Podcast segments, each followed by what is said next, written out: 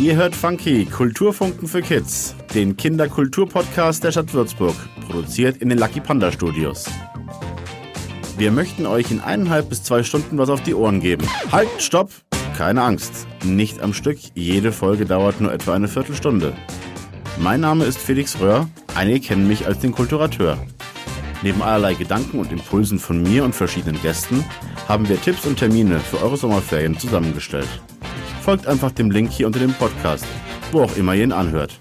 Ich wünsche euch kreatives Interesse bei unseren Folgen von Funky mit Funky, dem funkelnden Glühwürmchen.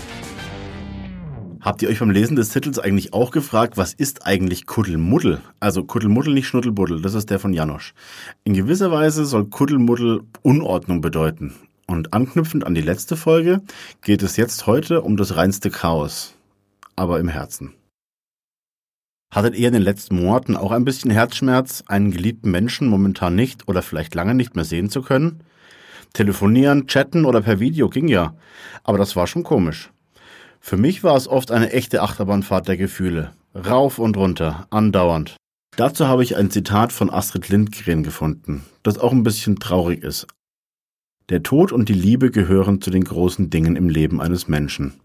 Das ist für jedes Alter interessant. Man soll Kindern keine Angst machen, aber sie müssen genauso wie Erwachsene von Kunst ergriffen werden. Über Tod werde ich bis zum nächsten Mal nachdenken. Heute geht es ein bisschen um Liebe. Liebe zu den Eltern, Geschwistern, Großeltern, Freunden und anderen. Wie war es für euch von Mitte März bis Mai 2020, Freunde oder Großeltern und andere Menschen, die ihr liebt, nicht sehen zu können? Das war schon komisch, manche zu vermissen, die man sonst nie vermisst hat. Vielleicht, weil man sie als selbstverständlich genommen hat.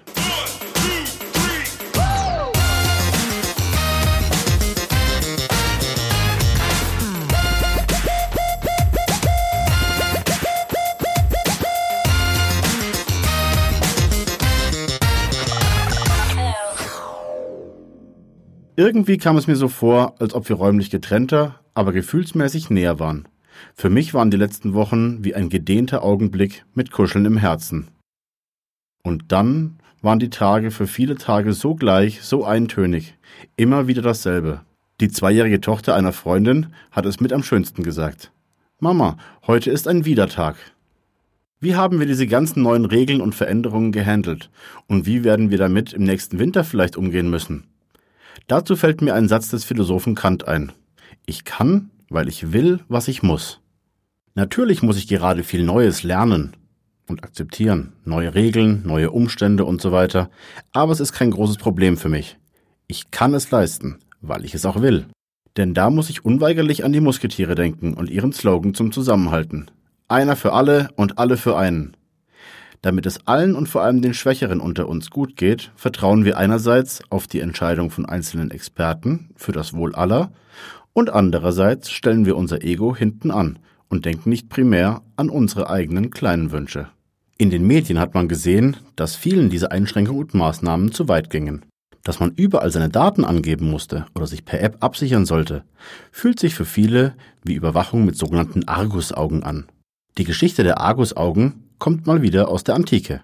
Argos im Griechischen oder Argus im Römischen genannt, war ein Riese, den die Göttermutter Hera, die Chefgöttin sozusagen, einsetzte, um eine Geliebte ihres Mannes zu überwachen. Das war Io, die komischerweise in eine Kuh verwandelt war, aber so ist es oftmals in der griechischen Mythologie, da ist alles etwas komisch. Und Zeus hatte Spitze gekriegt, dass seine Frau da die weiter überwachen lassen und hat dementsprechend den Götterboten Hermes beauftragt, ihn einzuschläfern und zu töten. Und diese Augen kennt ihr immer noch von diesem Argos, der vorher immer mit diesen vielen tausend Augen geguckt hat, manche schlafend, manche überwachend. Denn diese Augen finden sich heute im wunderschönen Federkleid des Pfaus wieder. In der letzten Folge habe ich euch von Odysseus erzählt. Heute habe ich euch eine noch herzzerreißendere Liebesgeschichte mitgebracht, nämlich die von Orpheus und Eurydike. Orpheus war damals so der echt beste Sänger, dem sogar die Tiere irgendwie verfallen sind und ruhig wurden, die wildesten, wenn er gesungen und Musik gespielt hat. Und dieser Orpheus war ziemlich in Love mit seiner Frau Eurydike. Die ist leider von einer Schlange gebissen worden und gestorben. Und so ist Orpheus in die Unterwelt hinabgestiegen zum Todesgott Hades, um ihn zu bitten, dass er seine Frau wieder mit auf die Welt nehmen kann, was durch seinen schönen Gesang auch ihm gewährt worden ist, unter einer einzigen Auflage. Er darf sich nicht umdrehen, während sie hinter ihm herläuft, bis sie oben an der Oberwelt sind. Und ich stelle mir das so vor, dass sie da echt irgendwie, echt lange, vielleicht Stunden irgendwie laufen, bis sie irgendwie aus dem Hades hinauf irgendwie auf die Welt kommen und kurz vor dem Ausgang, wo es raus in die Welt geht, hört Orpheus keinen Schritt mehr hinter sich und in Panik dreht er sich um und sieht nur, wie sie irgendwie für immer in die Unterwelt entschwindet. Zusammenfassend kann man wohl sagen, Liebe ist kompliziert.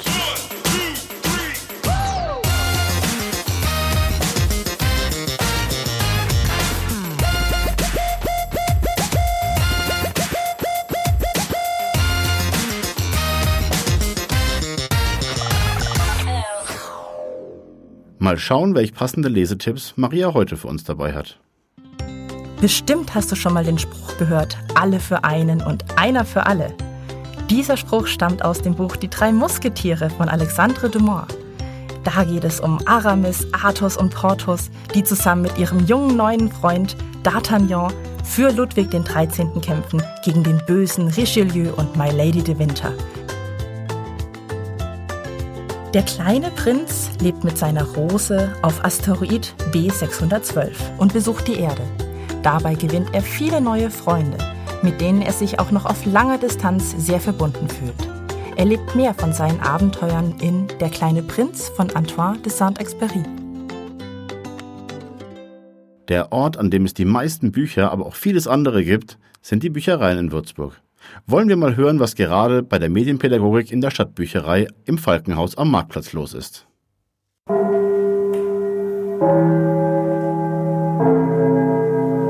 Liebe Stadtbüchereigäste, wir freuen uns, dass Sie wieder da sind.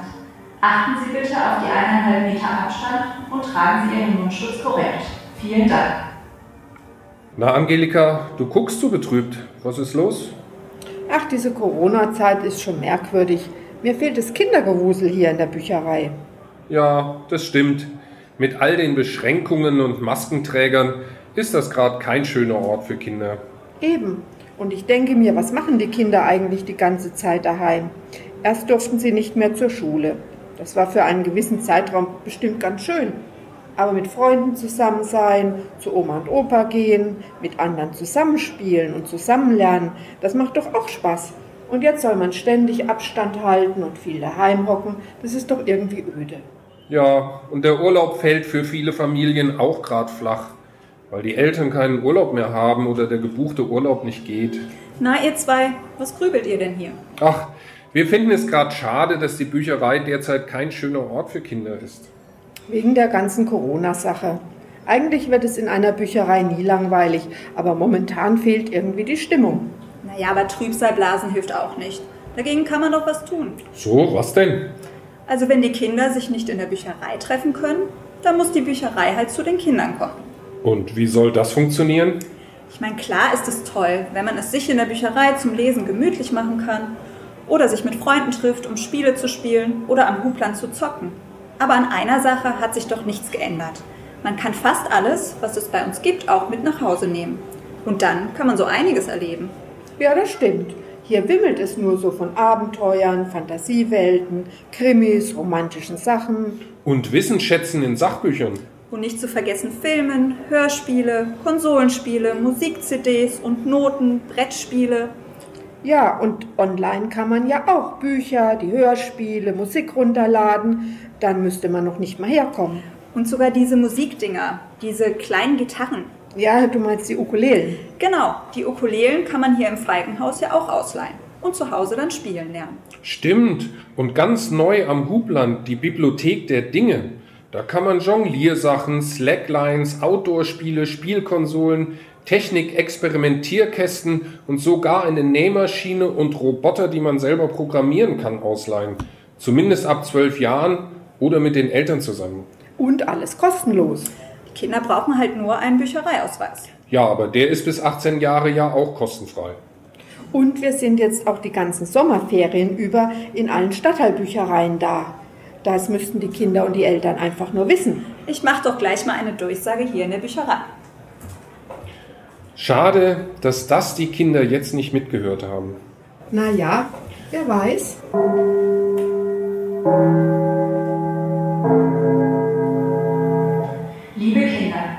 Haben übrigens nicht nur im Falkenhaus, sondern in allen Stadtteilbüchereien die ganzen Sommerferien für euch geöffnet. Öffnungszeiten der Stadtteilbüchereien findet ihr auf unserer Homepage.